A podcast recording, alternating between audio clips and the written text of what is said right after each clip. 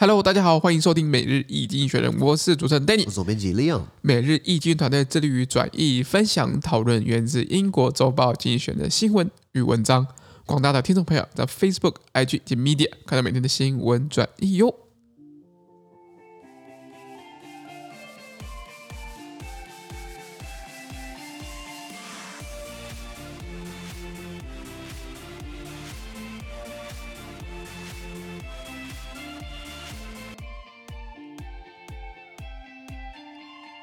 今天没有看到从精选接出来新闻，我们看到是三月四号礼拜五的新闻，而这些新闻呢，传在每日精选的 Facebook、IG 及 Medium 第七百五十三铺里面哦。我们看到第一个新闻是法国总统马克宏，他要争取连任。那呃，第二任啊、呃，根据经济学人的这个算法呢，他很可能会胜选。OK，对，法国 La France，你 不要讲 France，France 不好听，要讲 La France，La France，La France，哎，对，法国歌有唱过没有？有，有唱过。我们再唱一次，再唱一次，很久没唱歌了。法国歌很很丰很很很澎湃啊，是马赛曲 La Marseillaise，呃，是这样唱。Allons enfants de la patrie, les Jotogois est arrivé. Contre nous de la tyrannie, les dents sangles vont élever. Les dents sangles vont élever. Entendu vu dans les compagnies mugir ces soldats qui sont. On dit là. 马上。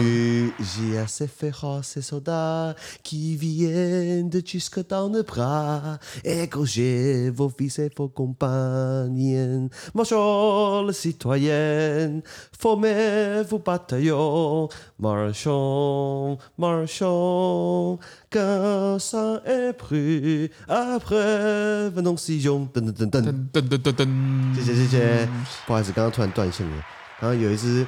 有一次，这个蚊子飞过去，它断线了。咦，对啊，对啊，法国歌还蛮愤，还蛮澎湃的啊。对，啊，可就是蛮暴力的，你知道吗？蛮那个的。Anyway，这个法国法国总统马克宏呢，他争取连任，他是二零一七年的时候，他三十九岁选上的，他是继拿破仑以来最年轻的总统了。OK，或领导人啦，拿破仑他封地的时候才二十五岁嘛，蛮蛮蛮蛮年轻，蛮厉害的。对对对，然后所以后来都是老人政治嘛。你看，这是那个季斯卡啦，还是密特朗啦，还是这个欧兰德啦，萨克吉啊。一个比一个还老，是对啊，一个比一个还还好色。萨科齐就是你看萨科齐他的他的第二任太太对不对？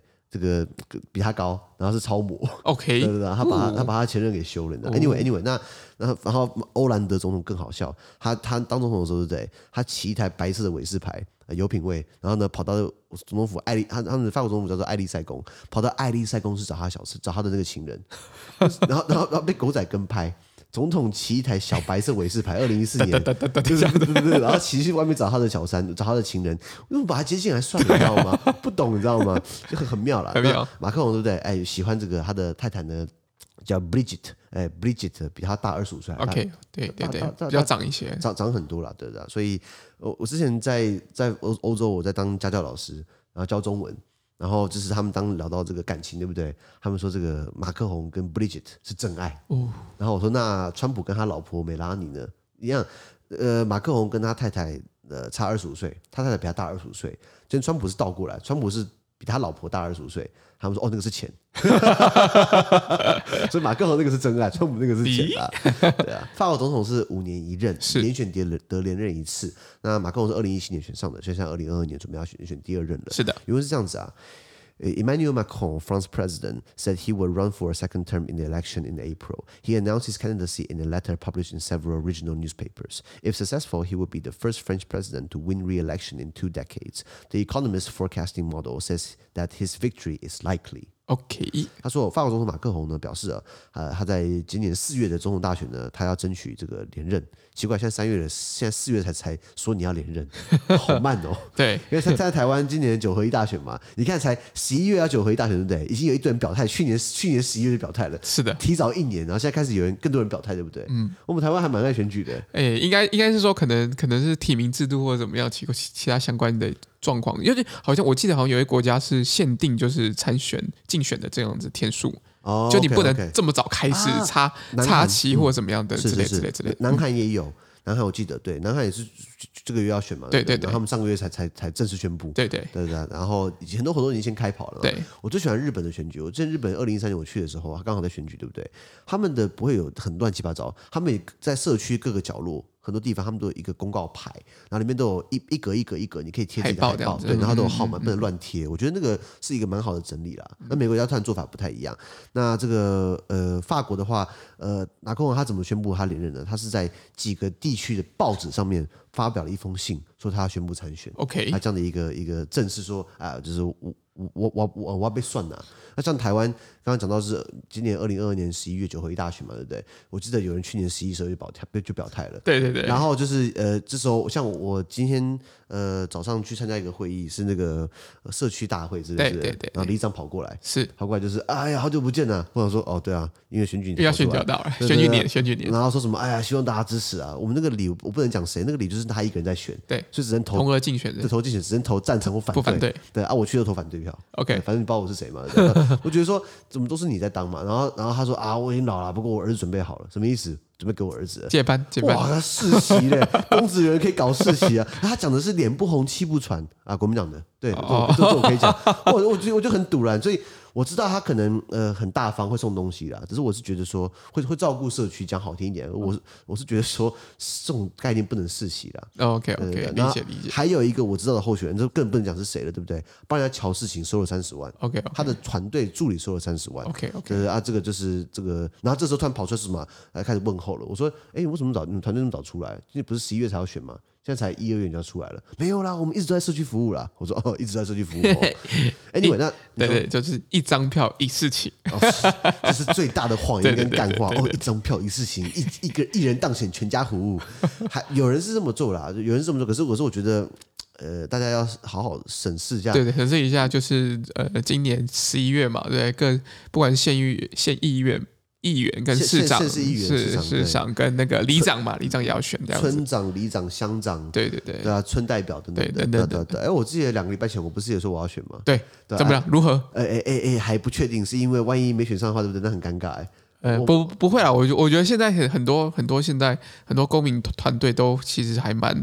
就是支持青年去参加这样子的一个地方社区或者家乡这样子的选举，就是从呃，就是很多其实政治文化或者是整个政治的一个情分，都需要更多人的投入跟活力来让这样整个这会更的变得更不一样。可是我的选择很少，因为国民党，我跟你讲，我宁愿去死，我不要加入国民党。然然后民进党的话，我我我不想变台独顽强分子。没有，我觉得我觉得国民党太大，我觉得民进党太大了。我觉得说大家不要往那边靠了，我觉得要有点制衡了。我觉得台湾最理想对不对？是民进党，然后搭配比如说激进啦。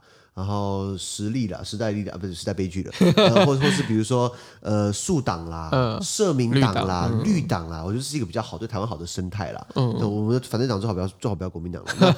那 那那可是那我等于是民党已经已经够多人了，已经已经够那饼够大了，好好多人，太多了。我觉得我不想考那边考，我想要去小党，对不对？小党看会不会要我啊？我我们那么激进，我们现在再次呼吁，我们要在。这边呼吁嘛？对，我我最欣赏的是社民党，是是是，我最欣赏的这个政治人物之一啦。我应该说我，我我没什么欣赏很多政治人物，是我很欣赏苗博雅，是是是。社民党在台北市大安文山区的市议员苗博雅非常非常非常认真，是，是我真的很佩服他的跟他的团队。是，所以大家如果听众在在住大安文山区的话，或是你认识有人住大安文山区，对不对？请拜托年底的时候支持大安文山区的社民党市议员这个。呃，争取连任的苗博雅是议员，是是是，对啊，如果今天如果我要去选的话，对不对？我会因为苗博雅加入社民党，去撑着我这个港湖。阿 阿姆哥，你看我住内湖，住南港，港湖蓝的不得了，好不好？没有啊，我我觉得我们就是要翻转旧政治，不是吗？哦，所以所以我还是要去选嘛，就就是这件事情难，但是因为我们不能因为难我们而退缩了，不是吗？啊，这样讲好像有道理，对不对？啊，这样听起来，如果我要去竞选的话，你要跟我，你要跟我跑行程的。对对对对，我们也欢迎所有的粉丝一起来跑行程。对的，我证件，我就喊过，我要喊一次嘛，对不对？公平的房价嘛，公平的房价，大家社会住宅，对不对？大湖公园改成大湖水上乐园，这干话，这是干话的。然后大湖公园不是个白鹭之山吗？对，改成白鹭鸶狩猎广场。这个，哎，等下等下等下，如果你是你参选人的话，这样不能乱讲。开玩笑，开玩笑，开玩笑，开玩笑。总得要好玩的一些。对对，我觉得，我觉得是让有让更多的元素。不过确确实很重要。一些公托啊，或者一些青年遇到问题，确实是所有呃所有的候选人都必须要去面对，并且加强论述，并且。帮青年争取的一个部分。突然想起来，有一位粉丝在粉钻留言，那是小朋友就贴给我看，我来不及回而已。好，我我们之前聊过，就是说台北的这个动物之家，流浪动物之家。OK OK。他其实是在有个粉丝说提醒我们是在潭美街哦，内湖南港那边，内湖南港的潭美街，我觉得呃蛮好。我觉得我们在内湖，内湖其实有地啊。他们说什么哦，都被财团垄断了。我看很多地啊，那个地我觉得可以拿来盖动物之家，可以拿来盖公托，可以拿来盖社会住宅。对不对？然后苗威雅说过，为什么社会住宅的价格是那个区域的八折？因为那个区域的原价是被垫高上去的。OK，社会住宅，我的理解，它不是要靠它赚钱的，是照顾需要的人。对，那所以如果你如果你那个环境，那个周遭本来就是被碰轰到一呃租一个房子要一万块。那你八千块，你没有帮到人家，你就反映到他实际，呃呃，要帮助他的金额，让他可以有一个安居乐业的地方。是，所以为什么你柯文哲市长，你柯师傅，你要定那个一样的价格？嗯，或者是就是平均的八折，嗯、那没有意义。那我还是去存钱买房子算了。那、嗯、每个人买房子的话，硬需求很大，所以房价不会往下掉啊。是，反倒是你要，我讲过嘛，囤房税，我讲过嘛，持有税。嗯嗯。那我跟我父亲聊过，对，他说，哎、欸，这样你觉得你好多缴税？我老爸，我帮你缴。我跟他这样讲啊，我说我跟你讲啊，如果我多缴，我帮我爸妈多缴那个持有税，可以换得这一代以及下一代以及下下代年轻人安居乐业，有房子住的。我讲我我觉得很便宜，我觉得很棒的机会成本，很棒的投资。当然，我觉得你跟我应该立场比较相近嘛。嗯，老一辈人不会接受啊，尤其是内湖南港蓝得不得了的地方。内湖南港，哎，我们现在是攻击选攻击选民不行哦，对对对对对 啊啊！可是对了，对 了，有包袱了，有包袱了，不是啊，不是啊，应该是说，确实，呃，以前过往的状态，确实那边是。比较懒的一个状况嘛，非常懒，非常的呃，公交公交呃，公就是这个那个在选民结构上比较懒的、啊。那确实，我觉得这件事情当然呃还是有很多可以努力的地方了。嗯，是啊是啊。那我后来我还有认真去研究一下，以二零一八年上次九合一来看，对不对？是是是。你在内湖南港对不对？你要选上，你要一万两千票左右，最低票一万两千票，对不对？对我后来算一下，那个时候选对不对？社民党五千多票，然后呃时代力量是八千五百票。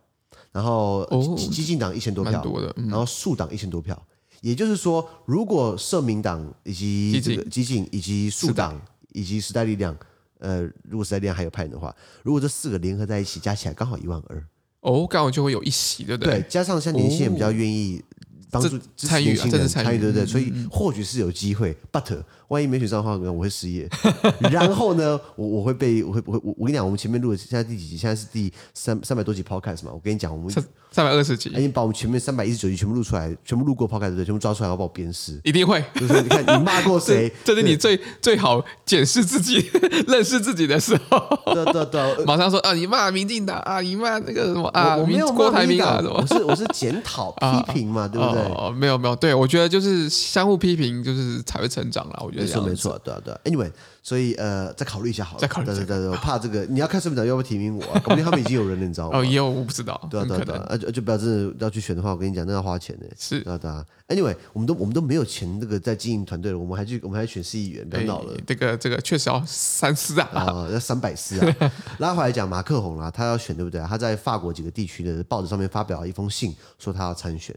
那如果他成功的话呢，他将是二十年来第一个赢得连任的法国总统，也就是法国总统过去的二十年来没有没有连任，没有连任成功。从呃萨科吉，我记得萨科吉是在二零一二二号，OK 好，萨科吉是二零零七年选上。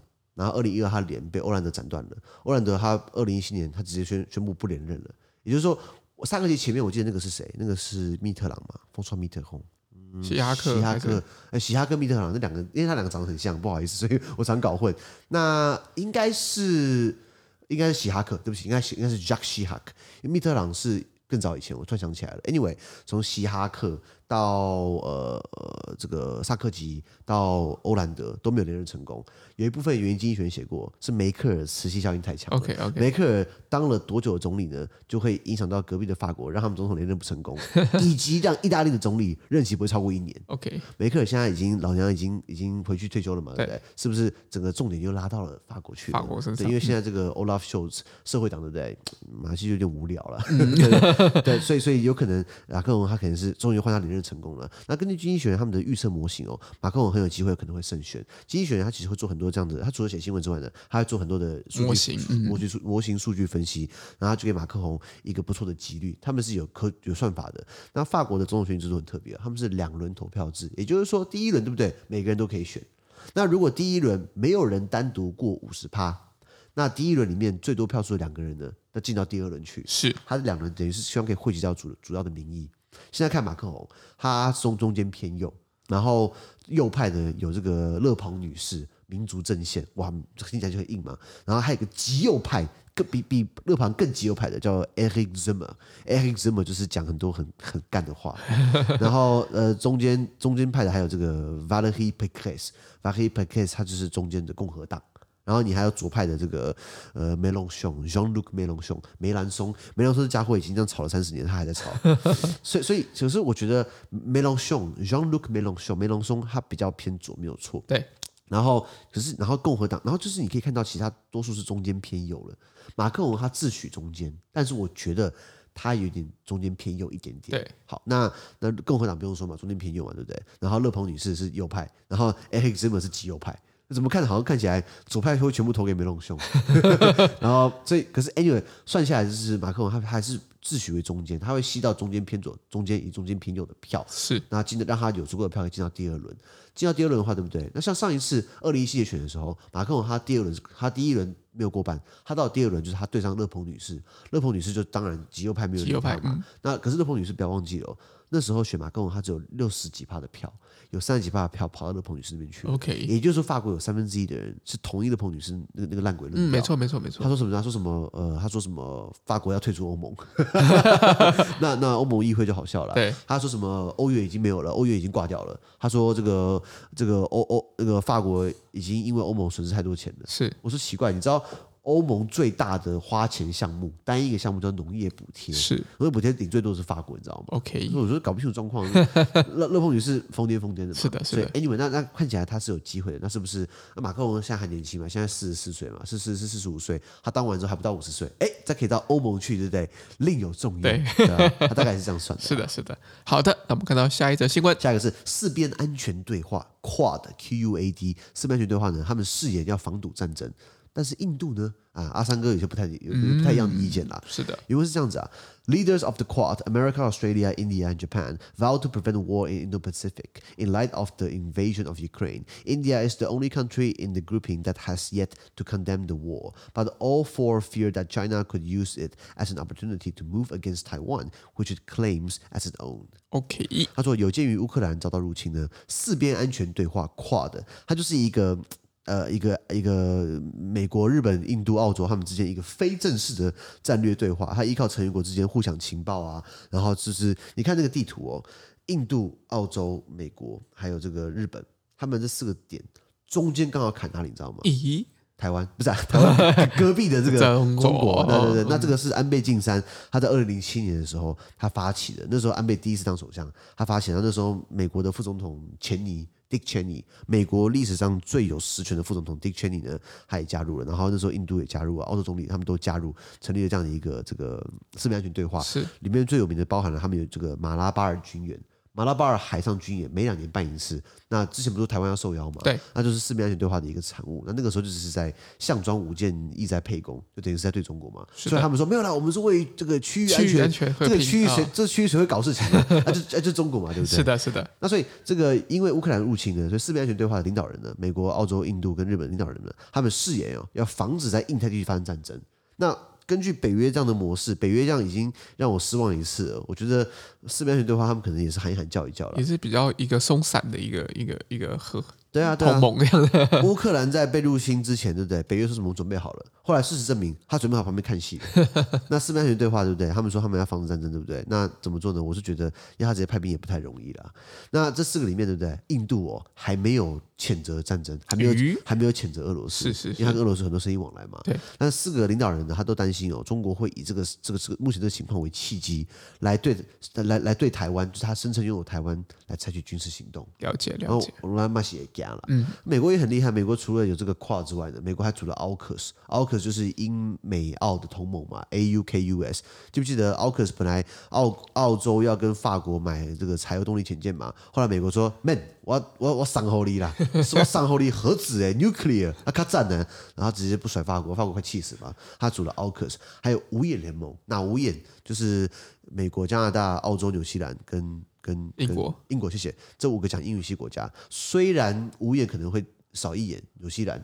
对，不是不是屁眼，是是是是少一眼，是因为有些人就是不想得罪中国。对，呃，尽管来说，可是美国还是尽量的，就是在这个区域里面东瞧西瞧。是的，呃，很建立很多很绵密的外交组织，外交的这种这种这种攻防同盟同盟来围堵。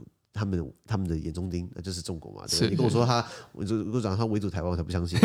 我毕竟是这个自家外省嘛。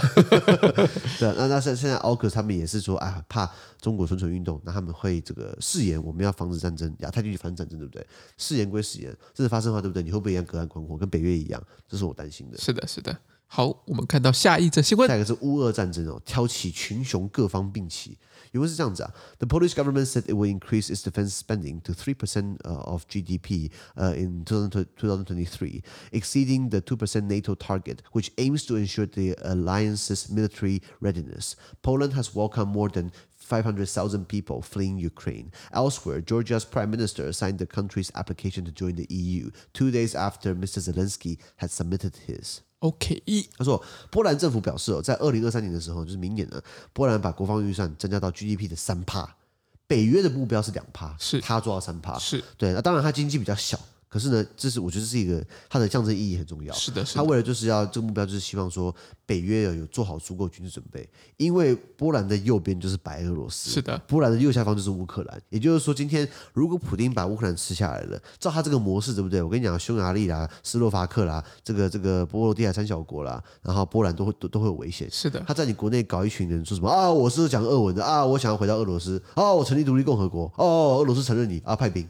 一样的模式可以像 copy 嘛，对不对？所以他们开始要开始要这个 开始要准备好做军事准备嘛，是，是，提高到他的 GDP 的开支，GDP 军事军事的开支达到 GDP 的两趴，两趴是北欧目标，他花到三趴去。三趴。嗯。那除此之外呢？北欧波波兰波兰他还也欢迎了超过五十万名逃离乌克兰的难民。OK。哎，这个我很有感的，我有一个客户他是波兰人，是他说他直接让他他本来他们家有个园丁，园丁是乌克兰人，他弄了一个弄了一个。弄弄了一个木屋，让园丁的家人也乌克兰人都都到他家来住。OK OK，他说他说至少可以帮三个人。我觉得这是蛮感动的啦，就是能有能力帮助人，其实是一件蛮蛮幸运的一件事情。嗯，他蛮有钱的，他可以帮助。我记得好像开很多保时捷。OK OK，那就更有能力去帮助更多的人。没错，那目前已经超过五十万的乌克兰人到了波兰去，那一共有一百一百多万乌克兰人，呃，到到了这个一百多万乌克兰人，呃，离开乌克兰嘛，通常是妇女跟儿童啦，因为当初开打之后，乌克兰总统泽伦斯基他下令十八到六十岁的男性，对不对？赶快去当兵，是那让让妇女跟儿童先先撤退嘛，对不对？对对，也是男人留下来断后，对不对？哎，十八到六十岁，六十岁很老嘞。哎，他们可能可以做比较。其他比较轻松的事情嘛，打仗哪有轻松的、啊？应该还是相对相对起来。嗯，对啊，对啊，对啊。Anyway，那那乌克兰总统这个，他记不讲过我们我们聊过这件事情，他递交了想要申请加入欧盟，对不对？是。他结果被我们说中了。乔治亚，他果然，乔治亚就是一个西亚国家，曾经在二零零六年是被俄罗斯欺负嘛。乔治亚呢，他他的总理也签署了他们想要加入欧盟的申请，所以他们觉得说啊，我这个趁机刚好跟风一下嘛。因为其实我觉得，我觉得乔治亚也有资格，因为乔治亚他他确实被打过，你知道吗？对对，对，对。那这个所以。看到乌俄危机哦，它推动牵扯到了很多国家的这个国防政策、地缘政治、地缘政治。比如说德国跟波兰军费增加，中立国转变为转变立场了。瑞士嘛，我们讲过前天还昨天，瑞士不是要把普丁以及普丁的那些党羽，把他们的那个资产给他冻结冻结吗？哎，千亿美元的还得了，对不对？所以这东西改变了很多很多的这个局面啦。那之后我想这是。外溢效应，什么叫外溢效应？就是说今天发生这件事情，对不对？它产生的效果呢，会打到其他的层面上去，就是外溢出来。我们讲的这叫做 spillover effect。最经典的例子就是我之前在欧在欧在读欧盟的时候，一个教授，一个大咖教授，他讲了我觉得一个厉害的教授，一个好的老师哦，包含我的目标，一个好的老师可以把很重要的观念用很简单的方式跟你解释，让你永远记在心里面。这样，如果你你可以讲的，如果你今天写一个公式很复杂，你你可能会写，可是没有人没有人听得懂，那有屁用啊！我跟老师说，什么叫外溢效应哦？他说，如果你要单一市场，欧盟要单一市场，对不对？那你要等于是说我们是同一个市场，是不是？你要想办法让做生意变变容易？对，方式有很多。同一个货币不是最好的例子吗？对，不然我们今天单一市场，对，我们我们有二十七个国，二十七个货币，那如果那那没办法那么好做生意嘛？欧元就是这样的产物，好有有道理嘛？对不对？所以所以有后来欧元嘛？那再来，你要确保那个人人的自由流通，是不是你要统一的移民政策？如果今天欧盟里面，如果每个国家他们的移民的方式不一样，有些国家是可以可以买护照，啊可以买户籍，买个房子可以投资进来。那那有些国家他们移民很严格，那移民严格国家就白搞。为什么？我可以先去买一个房子进到某一个会员国，他跑到你国家去，那你移民的这个严格标准没有屁用啊。是，所以你要有一个统一。所以很多东西是外溢效应所产生的。就是他他一讲完之后就哦，原来欧元是外溢效应啊。OK 的一个产单一市场的一个产物啦。当然你可以用什么方式解释，我觉得这是很好的一个概念。那所以。乌克兰战争，哎，就是俄罗斯造成的外溢效应，对不对？可能他当初也没有想到了。是的，就德国，德国愿意要花这么多钱在搞他的军事国防。没错，没错。好，那我们看到下一则新闻，下一个是啊，后冷战时期二点零。因为我们理论上说，我们应该是已经后冷战时期了。后后冷战，后后冷战啊！现在开始后后冷战二点零了。是，其实哦，很多人在说啊，这个是不是新的冷战开始了？我说不会耶，冷战时期有一个很明显的东西，经济学人写过，冷战时期是美国跟西欧以及苏联还有这个东欧两大阵营，对不对？两大阵营其实各自各过的，过各自过各的。那嗯呃，美国跟他西欧国家，他们自己做贸易，自由经济嘛，自由市场，对不对？他们做，他们自己做，他们还 OK。然后大家就是各凭各的本事。苏联跟他的卫星国，东欧国家，他们自己有一套贸易体制。两个阵营之间他们的交错，他们当然双面也有贸易，还有很多走私。比如说东欧很穷嘛，我知道很多。波兰，我听过一个故事哦，就是以前台商去波兰做生意很好赚钱，因为波兰穷啊，他们只要任何外面的东西，他们都他们都他们他们都很喜欢。OK，牛仔裤，牛仔裤，他们一九七八年代对不对？他们牛仔裤，他们没有牛仔裤，他们穿那种布的裤子。苏联共产主义嘛，牛仔裤有人走私进去，波兰妇女愿意用一个月的薪水买一买一条牛仔裤，哇，要时髦，换东西换一条牛仔裤过来。啊，所以，所以，所以，所以，他，他的，他的这个，等于说两边基本上是没有那么多的重叠的。等到苏联垮台之后，对不对？东欧开始开放了，麦当劳进去，可口可乐进去，生意大好。我、哦、没吃过汉堡，我、哦、没吃过，没喝过可口可乐。嗯，对我，我问过老老保加利亚人，保加利亚人以前是他们那个加盟的。他说，保加利亚基本上就是生活单纯啊，农产品啊，有面包啊，但是没有可乐啊。后来有可乐之后，他超爱喝可乐的。我一直起功，就是两大阵营之间，他没有那么多交集，是各过各的。但是呢。现在的两大阵营里面，那交集多得不得了。你说美中之间对不对？美中两两大全世界两大贸易国，两边都是对方的最大贸易伙伴。再来，欧洲有超过四成的天然气瓦的石油来自俄罗斯。对，所以两个是绑在一起，就你还发生战争，就很好笑嘛。是的，如果两边经济不搭嘎，那那那打起来那无所谓，那那那就不要输赢嘛。啊，这个情况不太一样。是的，所以这个我觉得它并不算是后冷战时期啊，这是一个新款的对立。对对立的层面，嗯嗯，原文是这样子啊，Russia's invasion of Ukraine is shifting geopolitics. America and its European and Asian allies are imposing crippling economic sanctions. The EU, an economic club, is even paying to send weapons to uh, Ukraine. Russia has been moving closer to China and will become increasingly dependent on it. For President Joe Biden, this is a global contest of democracy against autocracy. Democracies would like to split the Eurasian giants, as Richard Nixon did in 1972. But that would be a tall order. Their presidents, Xi Jinping and Vladimir Putin, are tight. Another option would be to win over more of the countries that encircle Eurasia. But many, including India, Israel, and Turkey, are having are having over how to respond because of their political or economic ties to Russia. The stakes are getting higher. Russia has rattled its nuclear suburbs three times in as many weeks.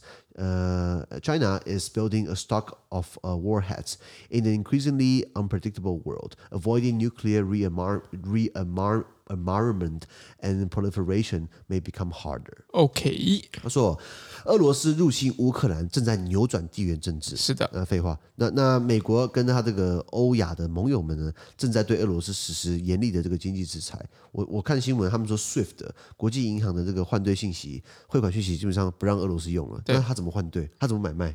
那就好笑了。他可以出货啊，没有钱啊。是呃，那欧盟呢这个经济同盟呢，他们甚至出钱向乌克兰运送武器，这是第一次。欧盟从来没有直接拿自己的钱去买武器给你打仗，是的，这发生第一次。那呃，所以。呃，这个俄国现在开始往中国靠拢了，他会越来越依赖中国，不只是因为市场，还需要他的国际支持。是的，那对拜登来说，对美国总统拜登来说呢，这是一场民主跟专制的全球竞赛。那就像这个前美国总统尼克森呢，就是那个那个水门事件的尼克森，他在一九七二年做的那样子，做什么事情呢？就是民主国家想要分裂俄国跟中国这两个横跨欧亚大陆的庞然大物。对，那但是这个这个会是个很难的任务了。为什么？因为中国国家主席习近平呢，跟俄罗斯总统普京呢，他们关系很密切。啊就啊就麻吉麻吉巴蒂巴蒂的，是的，对，他们是哈比比，哈比比是阿拉伯文的好朋友，好朋友。所以如果你今天有中东客户，对不对？哈比比哈比比就是 good friend good friend。所以我最近喜欢讲哈比比，所以这个他们想要瓦解这个中国跟俄罗斯，可是呢不太可能，因为习近平跟普丁呢是哈比比。好，那另外一个选择呢是是赢得更多环绕欧亚大陆的民主国家支持，也就是说，我们民主阵营的团结在一起呢，一起对抗他们这个威权国家。那由于俄国的这个政治跟经济呢，由由于有些国家他们跟俄国有政治经济的相连接，包含印度、以色列跟土耳其，所以他们都有在考虑怎么去应对。因为他很尴尬，是因为像土耳其他买俄国武器，像以色列对不对？他也是跟俄罗斯有有需要他的贸易贸易的石油天然气。那印度的话就是卖东西给俄罗斯，因为俄罗斯买印度的东西嘛。所以你这时候你要去你要去跟他谴责，那他以后不下订单的话，你不尴尬吗？对，很麻烦一点。对对，所以。要怎么做的？代价越来越高。那俄罗斯已经在这这这几个礼拜之内呢，已经三度亮出了核武牌。什么意思呢？偶尔核武可以打哦。虽然西欧也说我有核武啊，那你真的要用吗？那中国呢？与此同时呢，中国还在建立他自己的核弹头储备。他想也要想要有更多的核武器。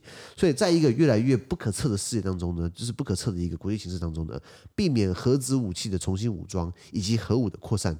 变得越来越困难，没错，没错，就所谓的他们回到一个新冷战的情况。对，只是我觉得这次会稍微更糟一点。是的，这个新闻很复杂，有很多的层面呢、啊。呃，先讲好了，为什么他提到尼克森？尼克森这个最有名的什么事情就是水门案嘛，就是他他想要选总统连任，他在他的对手那边放窃听器。对，那这个东西惹火所有美国人，惹火两党，他的所有人同党都觉得说你是王八蛋。那，那所以尼克森他惨到他晚年哦，他搬到一个地方住。他那个房子去住对不对？结果邻居看尼克森搬来这边住，全部邻居搬走，没有人跟他住。我靠，被公干！因为这跟政治没有关系，这个是你的手腕、你的方式、你的人格啊、人品问题。对对对啊，尼克森他呃讲个笑话，他其实他第一次选他他选出甘乃迪，因为那时候他那他我记得尼克森他选那那那一年刚好流行这个电视电视，嗯，大家看上电视看到电视辩论对不对？看到甘乃迪又帅又年轻又风趣，然后就就大家投给他尼克森对不对？讲白话啦，又老又丑，皮又皱，然后看看，然后又古板。听说尼克森好像也是有有有一些想法，OK，他确实也是也也就是他的政治的方式也没有那么有错，但是呢，就是由电视机出来了，大家看看甘乃迪外形外形，所以尼克森他就没有上。后来甘乃迪不是被刺杀吗？后来尼克森又选了，他选上了，他想要连任下去。对的，他在他的这个水门饭店，对不对？他在他的敌对阵营里面放窃听器，后来被发现，是的，被披露，然后后来他本来要被弹劾掉了，本来美国动用弹劾，对不对？本来是快过了，真的会过。他在弹劾前自己先辞职下台了，他不想被弹劾。美国历史上面对不对？有四个总统经过弹劾程序都没有被正式弹劾成功，就尼克森其实是最有机会的，但是尼克森是因为他自己先辞职了。那像克林顿，他是因为是因为他在私德 私德，性丑闻，他说总统是职权的一回事，可是呢，他跟实习生乱搞，那是他自己的意外回事，被拆开来了。那川普是因为哇，是因为他是川普，川普他他一共碰到两次弹劾哦，对，那是因为他们的党是多数党，所以没有过嘛。因为弹劾美国弹劾你是需要参议院那一百席参议员要有三分之二六十六席同意，那那美国两党制国家嘛，所以民主党跟共和党各半各半。那你说，你说你自己党要全部支持之外呢，你还要对方阵营跨过来，倒戈，所以很难，这很难。那所以，可是尼克森那一次是美国历史上唯一最接近应该弹劾会过的一次。OK，就尼克森自己先辞职。那尼克森他他最有名的事情就是说，他在他是一九七二年的时候他访华，一九七二年的时候他就是跑到了这个呃呃呃，他他呃他他先第一批到中国去。台湾跟呃美国的断交是在一九七九年才发生的，对。但是，一九七二年尼克森就跑去跟中共眉来眼去的，对。他一开始是派这个叫季辛吉 Kissinger，就是基辛吉，一个是一个美国，应该二十二，他是犹太人，他应该是二十世纪很大的一个政治很有影响力的。他当过国安顾问，他当过美国政府的的这个幕僚等等，他做过很多重要的职位。那那他就是搞出了乒乓外交，什么意思呢？他觉得说，台湾中华民国啊，迟早就是美国需要往往中共那边靠，需要跟中华民国靠。可是呢，就怕跟国民党很尴尬，派基辛吉呢去带话。去去见那个邓小平啊，老毛啊等等的啊，所以乒乓外交什么意思呢？我乒乓打过去，欢迎打过来，我们没没我们在眉来眼去，我们不能官方直接接触，因为这样怕得罪老蒋，怕得罪国民党，怕得罪中华民国，所以叫乒乓外交。那所以那所以两边就是哎，后来眉来眼去之后，尼克森访华，建立起了什么？建立起了就是他们一个一个美国美国跟中共有交往的一个契机。是那美国跟中共交往其实并不是完全是为了那时候不是为了商业，因为中共很穷啊，那时候是为了要。把中共跟苏联跟俄罗斯跟他们闹翻。OK OK，对，那我那炒什么是炒苏修？因为苏联到了那个年代，一九七零年代有苏修。修正主义什么意思？修正主义。如果我们要走共产主义，玩不下去了，我们把自己玩垮了，所以要稍微有点修正。老毛说：“那怎么行？你这个只是违背了这个这个我我们无产阶级革命的理念，对不对？”对，所以苏联赫鲁雪夫跟老毛毛泽东有闹一些纠纷。对，尼克森看到就说：“哎，这是个好机会，我们可以拉拢中共来对抗这个这个共产主义，来对抗苏联。”他是这样的一个时代背景，说他提到尼克森。那那个时候尼克森他的重点呢，就是希望说可以拉拢越多国家来围堵苏联、俄罗斯越好。那现在看起来要围堵的是俄罗斯以及现在的中国，看起来往内喝胜了。没错没错，因为我刚刚讲到嘛，习近平跟普京两个是哈比比嘛，是哈比比是好朋友的意思嘛。没错。那再来就是说，这两个国家他们的核弹头，让我记得全世界好像有一万多个核弹头，俄罗斯就有六千多个。然后美国好像三千多个，中国快一千个，只是我们不想都跟他们玩就好了，对，跟他们玩就好。然后英国好像还几百个，所以那个那个量其实意思意思，因为你只需要几个就够了，你知道吗？你只要几个，大概地球就已经毁灭了，而且可以可以毁灭好几次嘛，对不对？对对，所以这个新闻大概是这样的情况了。好，那我们今天的 Podcast 就到这边，而下周有其他新闻呈现给各位。那对今天新闻任何想法或想我们讨论的话，都会在评论区留言哦。还有这边很难记啊，多难记呢，就像是。哎，你要怎么去防核武扩散呢？应该也很难的。其实我问我台湾要不要核武，台湾当然要核武啊。我们核武，他就不敢动我们，你知道吗？这个在动我们的这个机会成本会高很多，会高很多了。但是呢，美国不会同意了，因为对他们来说，越多人核武，就像越危险。是的，是的。不过我们虽然不能核武呢，可是我们可以用你的支持，可以帮我们按赞，可以帮我们订阅，帮我们按个新的评分，或者我们推荐跟着亲朋好友。资讯都提供在每日一经的 Facebook 粉专，也大家可以关注我们的 Podcast、Facebook、IG、YouTube 跟 Media。感谢你收听，我们下周见，拜拜。拜拜。